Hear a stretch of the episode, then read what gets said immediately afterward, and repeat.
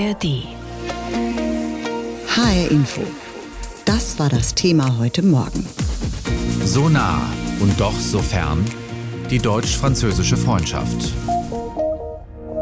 Bonjour Olaf. Hallo Emmanuel. Dann ein Handschlag, vielleicht eine Umarmung, aber wohl kein Kuss auf die Wange. So oder so ähnlich werden sich Frankreichs Präsident Emmanuel Macron und Bundeskanzler Olaf Scholz begrüßen. Am Sonntag kommt Macron hier nach Deutschland. Offiziell beginnt das Programm aber erst am Montag. Jetzt ist Frankreichs Präsident gefühlt sowieso ständig zu Gast bei uns.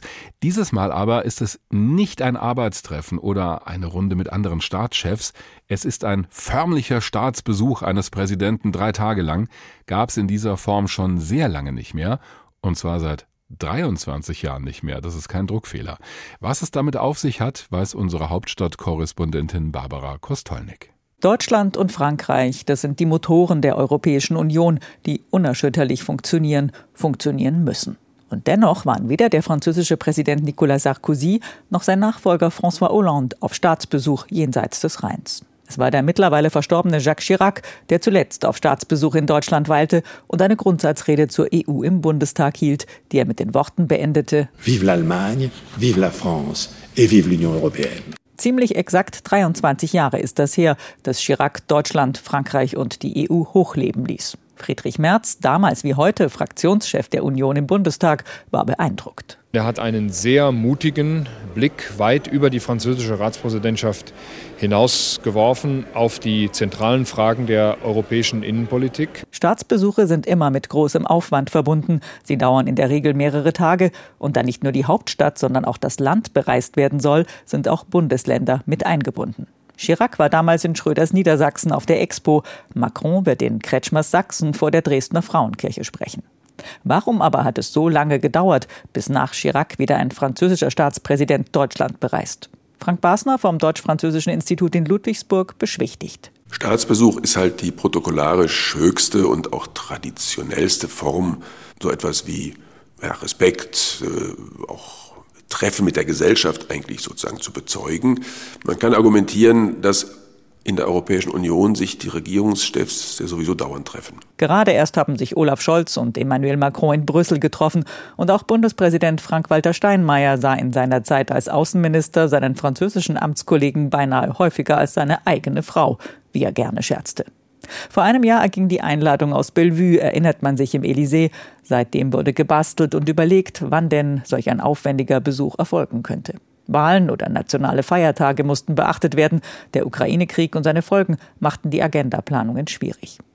Eine schöne Geste nennt Frank Basner das Treffen auf höchster Ebene. Gerade auch vor dem Hintergrund der Irritation, die es letztes Jahr einfach gab, ein verschobener Ministerrat. Das waren ja alles Dinge, die doch äh, von vielen als ja, ein bisschen beunruhigend wahrgenommen wurden. Von daher ist es sicherlich jetzt ein Baustein, um zu zeigen, sich selbst und der Öffentlichkeit, dass man eben doch regelmäßiger zusammen sprechen will. 23 Jahre ist der letzte Staatsbesuch eines französischen Präsidenten her. Davor hat es immerhin 13 Jahre gedauert, bis François Mitterrand seinen damaligen Counterpart Richard von Weizsäcker aufsuchte. Macrons Besuch ist der fünfte seit Gründung der Bundesrepublik. Davor waren sich die beiden Länder in inniger Erbfeindschaft verbunden. Besuche gab es nur mit Armeebegleitung. Das aber ist Geschichte, auch wenn der deutsch-französische Motor zuletzt eher stotterte als rund lief. Deutschland und Frankreich bauen gemeinsam Flugzeuge, Airbus A320, A330, A380. Sie bauen Raketen, die Ariane 1, 2, 3, 4, 5, 6. In der Wirtschaft funktioniert das also ziemlich gut mit der Zusammenarbeit. Die beiden bauen aber auch ihre Freundschaft immer weiter aus und das klappt dann mitunter nicht ganz so gut wie so ein Raketenstart. Insgesamt aber schon eine Riesenleistung, dass aus Feinden längst Freunde geworden sind. Unter anderem hat das Deutsch-Französische Institut in Ludwigsburg dazu beigetragen. Das wurde relativ schnell gegründet nach dem Zweiten Weltkrieg, und zwar noch bevor es die Bundesrepublik Deutschland gab. Das war im Jahr 1948. Seitdem wird dort über die Beziehungen zwischen Deutschland und Frankreich geforscht, und es gibt in diesem Jahr etwas zu feiern. Denn das Institut wird 75. Darüber habe ich gesprochen mit dem aktuellen Direktor des Institutes, Professor Frank Basner. Herr Professor Basner, Sie beobachten ja vor allem, wie die Bevölkerung in beiden Ländern zueinander steht.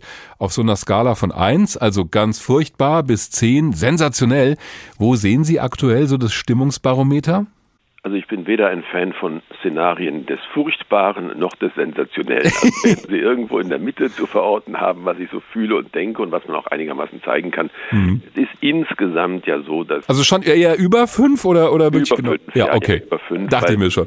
Man kann schon sagen, dass, ähm, wenn man zurückdenken an die Gründung unseres Instituts vor 75 Jahren, das waren einfach Persönlichkeiten, übrigens nicht nur politisch denkende, einfach auch Bürger aus der Mitte der Gesellschaft, Wirtschaftsleute, kulturelle Journalisten auch bei der Gründung dabei, die haben einfach sehr weit gesehen und waren sehr mutig. Und das fehlt uns manchmal heute so ein bisschen, dass man einfach daran glaubt, hm. dass so etwas möglich ist. Und von daher, ja, ist es insgesamt eine Erfolgsgeschichte. Denken Sie an die vielen, vielen Vereine, die miteinander arbeiten, an die vielen Städtepartnerschaften, die wir haben, von der kleinsten ländlichen Kommune bis zur Großstadt. Das ist insgesamt eine Erfolgsgeschichte. Und dann gibt es natürlich schon auch Dinge, wo man sich sagt, geht das nicht vielleicht ein bisschen besser? Da haben Sie recht. Da gucken wir gleich auch noch drauf. Aber Sie haben gerade gesagt, ja, so nach dem Motto, das war damals schon eine große Sache. Nehmen wir das heute vielleicht manchmal als zu selbstverständlich hin und ja, lass uns manchmal so ein bisschen einfach dahin plätschern? Ja, da haben Sie einen guten Punkt gemacht, weil das Risiko, wenn man so alt wird wie wir jetzt 75 Jahre, ist ja, dass man so, naja, ihr seid die Versöhnergeneration, das ist ja jetzt vorbei, das brauchen wir alles nicht mehr. Mhm. Natürlich muss man das immer neu erfinden, das ist schon richtig, aber es ist schon so, dass das Risiko besteht, dass aus der Gewohnheit und aus der Selbstverständlichkeit, die wir Gott sei Dank haben, Indifferenz wird, dass es einem dann auch wurscht ist. Und das ist ein großes Problem, denn Indifferenz führt zu Unkenntnis, führt zu Wegschauen, führt zu, ja, einfach sich nicht mehr wahrnehmen. Und das können wir uns nicht leisten. Ich finde es gut, dass Sie es so klar benannt haben, gerade denn Sie forschen ja genau auch zu diesen Phänomenen. Wir haben ja diesen Klassiker, den Schüleraustausch zwischen beiden Ländern. Das kennen wir alle aus der Schule, gibt's immer noch. Aber abgesehen davon, wie nah sind sich denn gerade die jungen Menschen in beiden Ländern heute wirklich? Also interessieren die sich denn noch füreinander? Also alles, was man dazu empirisch sagen kann, und da gibt es ja etliche Untersuchungen, kann man schon sagen, dass es einen Teil gibt, der sehr stark partizipiert. Das ist richtig, das ist aber eine Minderheit. Das mhm. heißt, wir haben vielleicht, man sagt 10 Prozent der jüngeren Leute unter 30, die das Angebot, was es ja gibt, es gibt ja viele Austauschangebote, es gibt die Deutsch-Französische Hochschule, es gibt das Deutsch-Französische Jugendwerk. Das sind alles Strukturen, die wir politisch gewollt, die gebildet worden sind und die auch was anbieten. Aber das nehmen eben nicht alle wahr. Da haben sie schon so eine Art Blasenbildung, von denen, die das absolut professionell machen und wunderbar, auch sehr wichtig, aber da bleiben eben dann 90 Prozent weg. Und da muss man dran arbeiten, dass man auch die Zielgruppen neu anschaut, dass man mit Berufsschülern auch arbeitet, dass man nicht nur die fördert, die die Sprache lernen. So wichtig das ist, mhm. man kann ja auch zusammenarbeiten, ohne die Sprache zu lernen und vielleicht dann Lust bekommen, die Sprache zu lernen. Haben Sie irgendeine Ahnung aus dem, was Sie auch erforschen, woran das liegt, dass sich das so ein bisschen ja, vielleicht abgekühlt oder auseinanderentwickelt hat? Ja, ja, da gibt es ja viele Hypothesen, die sind auch ganz gut belastbar. Die Exklusivität, die das mal hatte, ist einfach nicht mehr da. Europa ist groß, Europa ist vielfältig. Man hat mit Erasmus ganz große Möglichkeiten. Ja, das ist das Programm für die Studenten, nicht wahr? So ein Austauschprogramm ja. ist mittlerweile auch für Berufsbildungsabsolventen. Das hat sich sehr gut entwickelt, das ist toll. Und da ist äh, Spanien genauso attraktiv wie Italien oder Schweden. Und dann hat man plötzlich so eine Konkurrenzsituation. Und dann ist es so, dass vielleicht auch das Image von Frankreich nicht so toll ist und das deutsche Image in Frankreich auch nicht, abgesehen von Berlin natürlich. Das ist so der Hype. Hm. Aber ich glaube, da sind sehr viele konjunkturelle Sachen dabei, deswegen müssen wir immer auch daran arbeiten, und da bin ich dankbar, wenn die Medien das auch machen, einfach zu berichten über die anderen Länder. Mhm. Immer nur die Katastrophen, die wir jetzt gerade wieder erleben in Frankreich, sondern eben auch einfach Wissen vermitteln. Sagen, das ist interessant, das entwickelt sich. Länder ändern sich, Deutschland ändert sich, Frankreich ändert sich. Und das wäre vielleicht ein Anker, mit dem man da nochmal was machen kann. Sie wünschen sich ja zum Beispiel auch so ein Fach Europa in der Schule. Würde das das vielleicht befördern, dass wir einfach mehr Facetten mitbekommen? Unsere Schulsysteme in ganz Europa bringen den jungen Menschen eine Menge Sachen bei. Das ist auch toll. Man sollte aber schon den Mut haben, immer wieder mal hinzugucken, was man ihnen eigentlich beibringt. Gerade im Pflichtschulbereich wäre es doch möglich, dass man neben dem alten Geschichtsunterricht vielleicht einen Teil einbaut, wo jeder junge Europäer, jede Europäerin einfach automatisch etwas erfährt, nicht nur über die Institutionen, Brüssel ist, auch in der Bürokratie, das stimmt schon, mhm. überhaupt über das, was wir da gemeinsam machen, mhm. über die Chancen, über die anderen Länder, dann wäre das sicherlich eine gute Sache. Es gab ja mal vom Europäischen Parlament den Vorschlag, ein Interrail-Ticket für alle automatisch mit 18 Jahren ja. zu verschenken. Das wäre es gewesen. das ist dann wieder downsized worden wegen Geld und so. Für andere Sachen haben wir einen Haufen Geld, dafür nicht. Das ist, glaube ich, ein Fehler weil dann verlieren sie eben einen großen Prozentsatz der Jungen, hm. die wir einfach brauchen, damit die Dynamik, die ja auch vielleicht durch schwere Zeiten aufrechterhalten werden muss, einfach bleibt. HR Info, das Thema.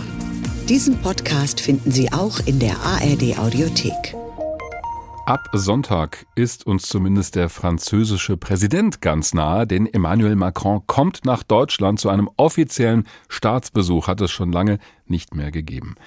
Woran denken Sie eigentlich zuerst beim Stichwort Frankreich? Wahrscheinlich Klassiker an den Eiffelturm, an berührend schöne Landschaften, an tolle Menschen, okay, auch an Baguette, Croissant, Käse und Wein und so weiter, aber vielleicht auch an das, was uns allen in der Schule angeboten wurde. Kommt doch mit auf einen Schüleraustausch nach Frankreich der führt dann auch gerne in eine dieser Partnerstädte. Gibt's überall in Deutschland und in Frankreich. Sehen wir manchmal, wenn wir in einen Ort reinfahren, steht gleich am Ortsschild schon, wie die französische Partnerstadt heißt. Auch wir in Hessen haben welche, zum Beispiel in Bad Vilbel. Das kleine Bad Vilbel hat drei Partnerstädte und die sind der Stadt wichtig. Das ist auch sichtbar. Im Besprechungszimmer des Bürgermeisters Sebastian Wisocki hängen die Urkunden sehr prominent an der Wand. Außerdem Geschenke, die es aus Thüringen, England und Frankreich gab. Das allein reicht aber nicht, sagt der Bürgermeister. Das hängt natürlich immer von den handelnden Personen ab. Eine Partnerschaft steht auf einer Urkunde und hängt in einem Bürgermeisterbüro, aber diese Urkunde gilt es ja mit Leben zu füllen. Und da müssen wir wirklich sagen, haben wir ganz, ganz tolle Aktive in unseren Vereinen, die diese Partnerschaft mit Leben füllen. Aber wir geben uns natürlich auch als Stadt entsprechend Mühe, das zu unterstützen, sowohl finanziell als auch ideell. Die deutsch-französische Freundschaft zwischen Bad Vilbel und Moulin wird von einem deutschen und einem französischen Verein mit Leben gefüllt. Die Partnerschaft wird wirklich gelebt. Die gegenseitigen Besuche sind da nur ein Ausschnitt von. Besonders die anderen Vereine aus Bad Vilbel machen mit beim Austausch, erzählt Luitgard Erbeck aus dem Vorstand des Partnerschaftsvereins. Sei das das Kammerorchester, die Musikschule, Stadtkapelle, Chor, Zwischentöne, im Sport den Fußballverein, der zusammen ein Turnier ausgerichtet hat, Radfahrer, die von, von Moulin, die 750 Kilometer nach Bad Vilbel gefahren sind, und Deutsche, die auch diese Strecke nach Moulin hinter sich gebracht haben. Dazu kommen Filmabende, Schüleraustausche und dieses Jahr gab es außerdem einen Besuch französischer Gastronomie-Auszubildender, die in Bad Vilbel eine Woche lang gelernt haben und zusammen mit deutschen Auszubildenden ein Menü erstellt haben. In mehr als 30 Jahren hat sich aus der formalen Partnerschaft deutlich mehr entwickelt. Zu Moulin ist es wirklich eine Freundschaft, die, wie auch bei mir, schon seit über 30 Jahren besteht, zu vielen verschiedenen Leuten, die ich auch privat besuche, die uns privat besuchen. Und das ist einfach eine Bereicherung meines Lebens. Diese gelebte Partnerschaft ist keine Selbstverständlichkeit. Der Rückhalt auch von Seiten der Politik ist groß. Wir sind in Bad Vilbel in der glücklichen Lage, dass wir von der Stadt wirklich gut unterstützt werden. Nicht nur Finanzen, es ist aber auch die Teilnahme zum Beispiel vom Bürgermeister, der die Franzosen in Empfang genommen hat. Er war den ganzen Abend beim Festessen dabei hat eine Rede gehalten. Und diese Politiker, die dann auch kommen und zeigen, es ist der Stadt wichtig, dass diese Freundschaft besteht, das ist uns sehr wichtig und trägt uns. Doch trotz all des Engagements, auch dem Partnerschaftsverein Bad Vilbel-Moulin geht es wie vielen anderen. Es fehlt an jungen Leuten, die mitwirken wollen. Der 38-jährige Bürgermeister bleibt trotzdem optimistisch. Heute ist dieser europäische Gedanken in der Generation junger Menschen, da schließe ich mich noch einmal mit 38 Jahren selbst mit ein, ja, Europa ist für uns schon so etwas wie Selbstverständlichkeit geworden. Ne? Von daher ist es heutzutage schwieriger, jemanden für diesen Gedanken von Völkerverständigung noch zu gewinnen, wenn ich mit meinem Austauschkollegen einfach auch chatten kann. Das ist alles heutzutage viel, viel einfacher geworden, als es in der Vergangenheit der Fall war. Trotzdem sind diese Vereine wichtig, denn so viel ich digital habe, das Zwischenmenschliche kann ich nur mit persönlicher Begegnung erleben. Und das ist die Daseinsberechtigung für die Partnerschaftsvereine und auch für eine deutsch-französische Partnerschaft, die wie in Bad Vilbel nicht nur auf dem Papier existiert. Anne-Kathrin Hochstrat aus Bad Vilbel hat an diesem Beispiel gezeigt, welchen Sinn und Zweck diese Partnerstädte haben. Das Thema heute Morgen haben wir genannt, so nah und doch so fern, Fragezeichen, die deutsch-französische Freundschaft.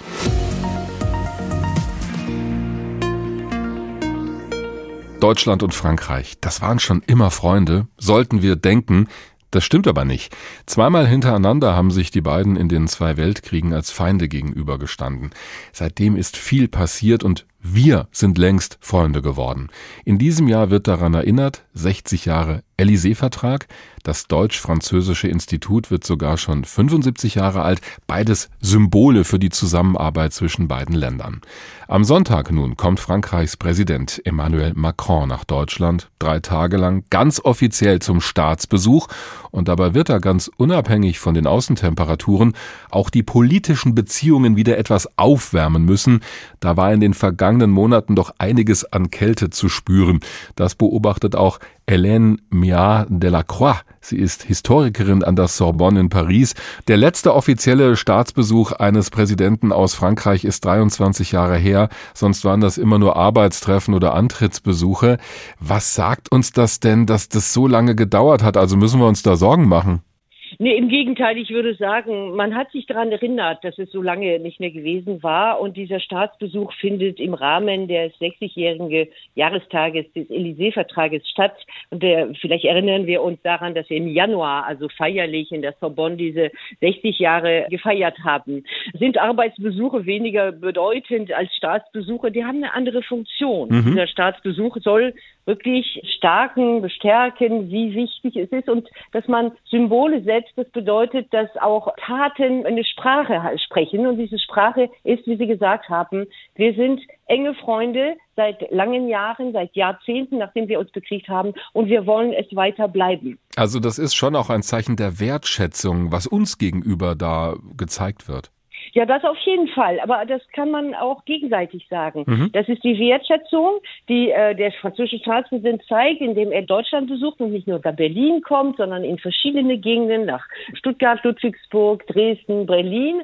Aber auch umgekehrt ist der äh, Gastgeber jemand, der seinen Gast ehrt. Und ich möchte vielleicht einen Vergleich äh, ziehen, der ein bisschen lächerlich sein kann, aber das Jetzt bin ich gespannt. Nein, aber äh, nicht so lange her wurde der neue König von England England hier in Deutschland empfangen. Mhm. Und äh, was für eine Bedeutung hatte das? Selbstverständlich haben wir gesagt, ach, Königtum etc. Mhm. Ja, das ist auf derselbe Ebene, wenn Sie wollen. So ehren sich gegenseitig die Länder über ihre Staatspräsidenten. Nur ist es bei uns vielleicht etwas enger, weil wir uns äh, immer wieder treffen auf einer viel tieferen, unteren Ebene. So, bevor wir beide jetzt zu sehr ins Schwärmen geraten, wir gucken uns mal an, wer da aufeinander trifft. Es gibt ja zum Auftakt dieses Besuches dann ein Frühstück mit Bundeskanzler Olaf Scholz. Das ist bestimmt eine gute Idee, denn das Verhältnis zu Emmanuel Macron gilt ja eher als schwierig. Woran liegt es denn, dass die beiden nicht so richtig warm miteinander werden, offensichtlich? Oh, es hat selbstverständlich mit Persönlichkeiten zu tun. Das ist auch immer so. Und das sollte man nicht so betrachten und sagen, das wäre extrem äh, schlimm. Es hat auch in der Vergangenheit äh, unterschiedliche Persönlichkeiten gegeben. Wichtig ist, dass man miteinander spricht. Und ich glaube, dass es die, die, Probleme gewesen sind, die man in den letzten Monaten schon im Herbst gesehen hat. Aber das hat auch mit dem Gesamtkontext zu tun, mit der Tatsache, dass alle überrascht waren von dem Angriff Russlands auf die Ukraine. Und da wurde schnell gehandelt. Insbesondere wurde in Deutschland schnell entschieden, ohne unbedingt den anderen informiert zu haben. Und da wurden auch Entscheidungen getroffen hinsichtlich der Verteidigung oder so, hm. die nicht so genau in die deutsch-französische Zusammenarbeit passten. Und das sind die Probleme. Insofern es liegt es nicht an den Menschen, die da sind, sondern an dem Kontext, an der gravierenden Situation, die es gibt und die es dann äh, zu, äh, ja, zu meistern gilt. Es sind ja auch Krisenzeiten, die irgendwie auch nicht mehr aufhören wollen seit Corona und das betrifft natürlich auch die Zusammenarbeit zwischen Deutschland und Frankreich. Wo würden Sie denn sagen, ja, auf diesem oder auf jenem Gebiet, da müsste diese Zusammenarbeit noch intensiver werden? Die Zusammenarbeit muss auf zwei Ebenen intensiver werden. Selbstverständlich auf der höchsten Ebene ist sie intensiv, aber man findet die Lösungen nicht und das sind die Probleme, die zurzeit die Politiker beschäftigen. Hm. Stichwort Energie, Stichwort Verteidigung. Da muss man weiter nicht nur äh, zusammenarbeiten, sondern näher, also Kompromisse machen und wirkliche Zusammenarbeitsfelder finden. Zweites Niveau, das betrifft uns alle. Es muss mehr Interesse für die andere Seite sein über die Sprache und das Erlernen der Sprache und Interesse für die Kultur. Selbstverständlich verstehen wir uns sehr gut auf Englisch, aber es ist bekannt, dass das Treffen von Menschen nichts ersetzt in Sachen nicht nur Aussöhnung, wir sind weit hinweg, sondern in Sachen Verständnis und Frieden. Dieser Besuch dauert drei Tage. Ich meine, das ist ja durchaus eine gewisse Zeit. Werden wir am Ende nur schöne Bilder haben oder glauben Sie, ja, da bewegt sich auch was? Das wissen wir erst nachher. okay. Ich, ich würde sagen, im Nachhinein werden wir selbstverständlich die schönen Bilder haben und auch schöne Reden, mhm. die man auch ernst nehmen soll. Aber ob es sich etwas bewegt, das kann man äh, erst nachher wissen, denn das, das ist keine Revolution von heute auf morgen. Solche Zusammenarbeit sind kleine Schritte, ständige Kontakte. Jede Woche treffen sich telefonisch die Entscheidungsträger in den Ministerien und das ist wichtig und das muss weiter so gehen. Diesen Podcast finden Sie auch in der ARD Audiothek.